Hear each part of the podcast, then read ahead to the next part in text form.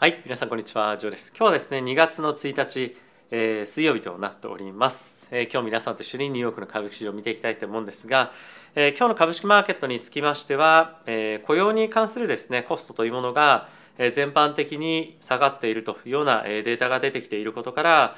今後のですね物価上昇の圧力というのが少し弱まってくるんではないかというような期待が高まっており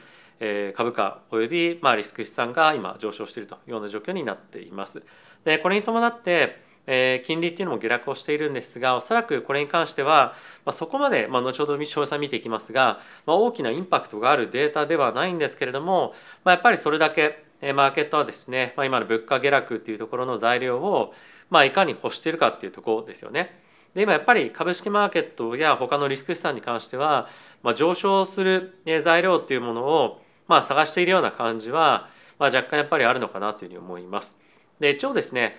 今晩の FOMC に関しましてはパウエル議長が非常に多角的な発言をするというような予想がされていることもあって可能性としてはやっぱり短期的な、まあ、あの下落っていうのは、まあ、一時あの出てくるんではないかなというふうに思いますが、まあ、おそらくそういった下落があったとしても短期的な下落にとどまってその後また回復をして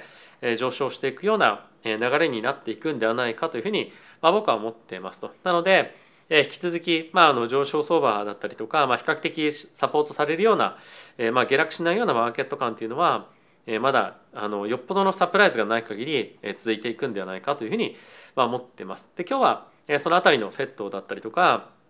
まあ、あとは先ほど申し上げたえ雇用に関するコストだったりとかですねもろもろのマクロ関係のニュースっていうのを皆さんにちょっと解説をしながら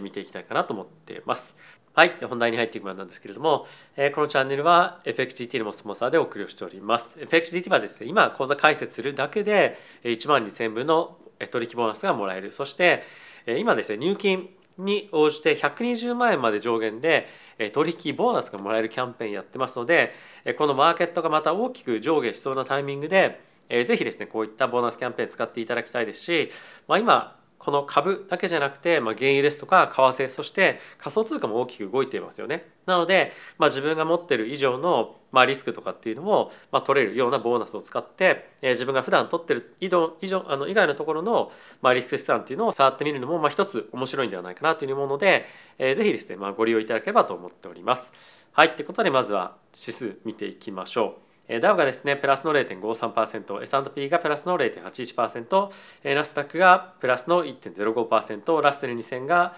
プラスの2.07%となっております。まあ、ちょっと今あの価格がですね先物ベースでというか、まあ、あの指数ベースでちょっと下がってきてしまっていますので、まあ、少しあの気になるポイントかと思います。で金利なんですけれども今日は若干ですね、まあ、先ほど申し上げたようなデータが出てきていることもあって、まあ、金利は下がっているんですが、まあ、そんなに大きな、まインパクトは今のところはないかなと思います。で金利がやっぱり大きく動いていないので、ま為替についてもそんなに大きな動きは今のところはないかなという感じですね。はい、でコモディティに関しては、まあ、あの原油に関してはまあ1%ぐらいまあ上昇はしていますが、まあ、引き続きまあレンジの範囲内かなというふうに思っております。でまずチャートをですねちょっとナスダックの方を見ていきたいと思うんですけれども一旦ちょっと回復はしてきている一方でこちらもやだやっぱりまだあのそんなに大きなレンジをブレイクしているわけでもないですしあのやっぱり影響というのはま限定的かなというふうに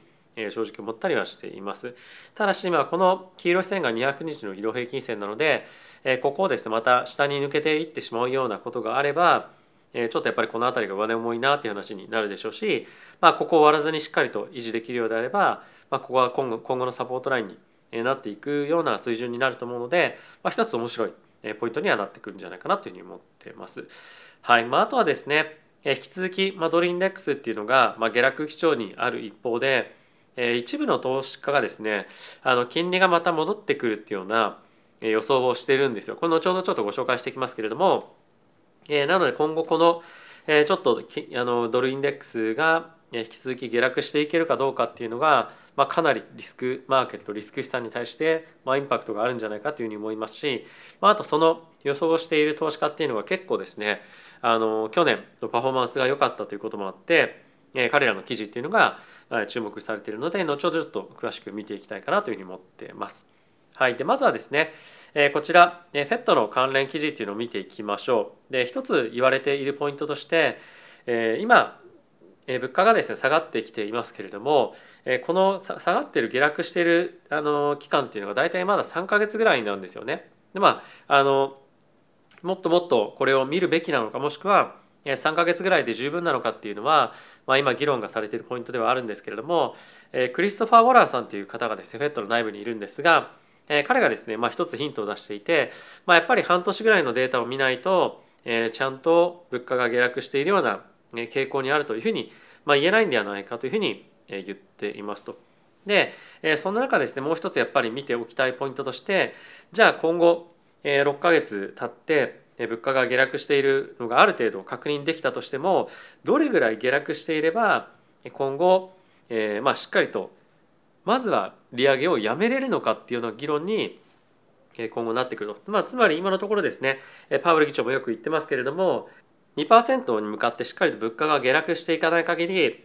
えー、あの金利を下げていくことっていうのは、まあ、しませんよって言ってますよね。なのでえ下げるか下げないかっていうところももちろんそうなんですけれども、えそもそも今の水準ぐらいの金利で、えまず止めるっていうことが十分なのかっていう判断がまずされると思うので、まあ、その辺りについて今回何かしらの議論が出てくるもしくはコメントが出てくるかっていうのが非常に大きな注目を集めるんではないかなというふうに思っています。はい、でまあそんな中今日大きく注目を集めた記事なんですけれどもアメリカのですね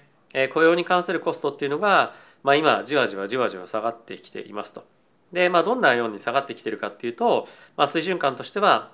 このような形で、え、前月が1.2%だったのがまあ1%成長というところまで落ちてきていてこれ予想がですね1.1%の増加だったので予想よりも下回ってきたと。でこれが、まあ、しっかりとやっぱ下がってきているということが今後 FED がですね、まあ、注目をしている、まあ、雇用のコストについて、まあ、何かしらの影響だったりとか、まあ、インパクトがまあしっかりで出てくるようなような、まあ、サインになるんじゃないかというようなことがですね注目をされています。でこれが下がってるっていうのは一つ、まあ、いいことだとは思う一方で最近ですねあの一般市民の方々の消費についての数値っていうのが悪くなってきてますので、まあ、こういった給料というかですね雇用に関するコストっていうのがやっぱり下がってきてしまうことで、えー、消費というのが一層減速するかどうかっていうのも、まあ、一つ非常に大きな、えー、注目されるポイント重要なポイントにはなってくるんじゃないかなというふうに思っています。はい、でもう一つ見ておきたいのがアメリカのケースシラーの住宅の価格の指数ですねが11月に関しましては、まあ、一応前年同月比で9.2%の上昇なんですが、まあ、伸び率がこちらも上昇をしていると。やっぱりこの辺りの住宅の価格っていうのがやっぱり下がり始めているということは、まあ、一つプラス材料ではある一方でもう一個ちょっとやっぱ気になっているのはですねここですね新年最初の数週間で金利が下がったためですね住宅市場は雪解けが見え始めたとつまりやっぱり価格っていうのが、まあ、あのそんなに下がってきてないというふうにえまあ今なってると。で2023年については価格が良くても横ばいで推移するという予想が多いということでこの住宅関連での、えーまあ、物価下落といいますか、えーまあ、あの物価の下落から、まあ、あの賃金が下がるあ賃金じゃなくて住宅のその、え、家賃ですかね家賃が下がるみたいのは、ま、ちょっと起こりづらそうだなというのはこの辺りを見てみると、感じますね。はい、でもう一つ、気になるポイントとしては、アメリカのですねカンファレンスボードというところが出している消費者の信頼関数というところがあるんですけれども、これがですね1月に関してはま低下をしているんですがその一方でインフレ期待率っていうところに関して上昇してるんですね。でこの上昇っていうのが、まあ、やっぱりあの今後のマーケットを占っていく上でも、まあ、やっぱり気にされているポイントにはなると思いますし、まあ、物価のこの上昇の予想っていうのが、まあ、どれぐらい当たるかどうかっていうのも、まあ、実際にあの気にしておくべきポイントではある。まあ、つまりあの FED が結構参考にしているのってここの消費者信頼関数っていうよりも、まあ、ミシガンの大学が出しているものだったりとか、まあ、あの違うところのものが多いので、まあ、これの影響力っていうのが、まあ、ちょっと疑問ではある一方でこういった数値が出てきてるっていうのは、まあ、少し気持ち悪いなっていうのは感じますよね。はい続いてこちら見ていきたいと思うんですがこちらがさっきですね申し上げました、えー、昨年非常に多くまああのまあ、多くというかまあ非常に高いパフォーマンスを出した債券に関連するファンドなんですけれどもえ彼らがですねアメリカの国債日本の国債イタリアの国債そしてイギリスの国債に関してもまだまだやっぱり債券の利回りが上がっていくということで大きくショート債券の空売りをしているというようなことが記事になっていました。彼らはですね本当債券のファンドとしては珍しくて昨年ですね20%ぐらいのリターンを出したんですよねで彼らがそういったこともあって大きく注目をされていてかつ結構伝統的にこのファンドっていうのはまあパフォーマンスが良いとでかつ彼らが今年はもっともっと金利が上がっていきますよということで、えまあ一つ注目に値するまあ記事なのかなというふうに思っています。でやっぱり、えこの中でもちょっと議論されているポイントとしては、えまだやっぱりそのマーケットの、えまあ、今見方っていうのが、まかなり甘いんじゃないかつまり今年の利下げなんて起こるわけないでしょっていうのが、えここの人たちの、まあ、一つの見方なんですね。でプラスそれに加えてもう少し可能性があるとすれば、えもっともっと思っているよりも以上に利回りを上げるつまり利上げが行われる可能性まで含んで考えているということらしいですね。まあこれらは本当にあのこれまでパフォーマンスが良かった人が絶対に当たるっていうわけではないんですけれどもまあこれらをですね債券をえまあ専門に取引をしているまあファンドのまあ意見ということでまあ一つ参考にはなればなというふうに思ってご紹介しました。はいでもう一つなんですけれども個別銘柄の内容にいきましてエクソンモビルがですねこれまでの彼らの歴史上のまあ第あの第4クォーターでのですね利益っていうのを最高記録更新しました55.7ビリオンということで、まあ、大体60万円をですね超えるような利益を、まあ、あの3か月余りで出したと、まあ、予想よりも悪かったんですけれどもまだあの株価っていうのは非常にあのしっかりと支えられていますと。で彼らがこの中で言っているのはまだまだやっぱりですねマーケットの原油ですとか天然ガスに対する需要っていうのは非常に高いとでかつそれらは今後も引き続き高い水準であり続けるただしやっぱりいろんな規制ですとか政府からのリクワイアメントっていうのもあって彼らはですねもっともっと天然ガスとか石油を掘るための投資っていうのはできないような状況になってるんですよね。つまりもっともっとこの